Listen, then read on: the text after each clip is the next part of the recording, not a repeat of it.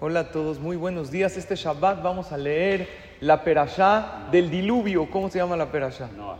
Noah. Noah fue el único, él y su familia se salvó del diluvio devastador. ¿Por qué Noah se salvó y posteriormente salvó a toda la humanidad? Todos venimos de él. ¿Qué Zehut tuvo Noah? Entonces la Torah dice Noah es tzadik. Noah era un hombre justo, pero lo tzadik no le bastó para salvarse. Porque también había bebés que no pecaron y también murieron en el diluvio. Animales también murieron en el diluvio. Todos los animales que no estaban en el arca murieron. Dice el Jidá, Noah tenía algo especial. Además de tzadik, era como su nombre lo dice, Noah. ¿Qué es Noah en hebreo? Tranquilo. Él era una persona tranquila, no se exaltaba, no se enojaba, no se metía en pleitos. Eso un bebé no lo puede lograr con su libre albedrío. Un animal no puede decidir, ¿verdad? O sea, es que no peleo. No, es su naturaleza hacerlo o no. Pero Noah sabía poner un alto. Siempre hablaba con todos con tranquilidad. Por eso dice el Pasuk y lo decimos en la Abdalá, cada Motzai Shabbat. Benoah matzahen be'aine Adonai.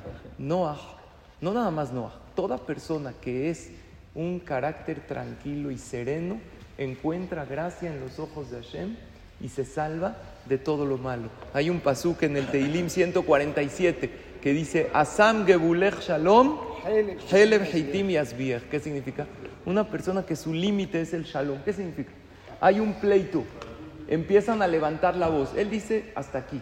Yo no me meto en pleitos, en discusiones innecesarias. Yo no levanto el tono de voz, no me engancho, no me exalto. Yasbiech va a tener mucha abundancia en trigo, va a tener la mesa llena. A eso se refiere. Y no era así, era tzadik, pero lo tzadik no le fue suficiente. Él se salvó del diluvio, la gente se burlaba de él. Oye, ¿cómo estás haciendo una arca? Él nunca se enganchó en ningún pleito. Él dijo, bueno, yo recibí una orden de Hashem, no quieres hacerlo, no lo hagas. Y él, por ser sereno, tranquilo y por no meterse en problemas y en peleas, se salvó. Aquí está el consejo para todos. El que quiere estar siempre protegido de todo mal, que cuide siempre su tono de voz, que sea tranquilo, que se cuide en no tener peleas con nadie, en siempre estar en shalom con todos y así Hashem lo va a salvar, nos va a salvar a todos de todo peligro. Que Hashem salve a todos, a todo Am Israel, que haya shalom en Am Israel y en el mundo entero.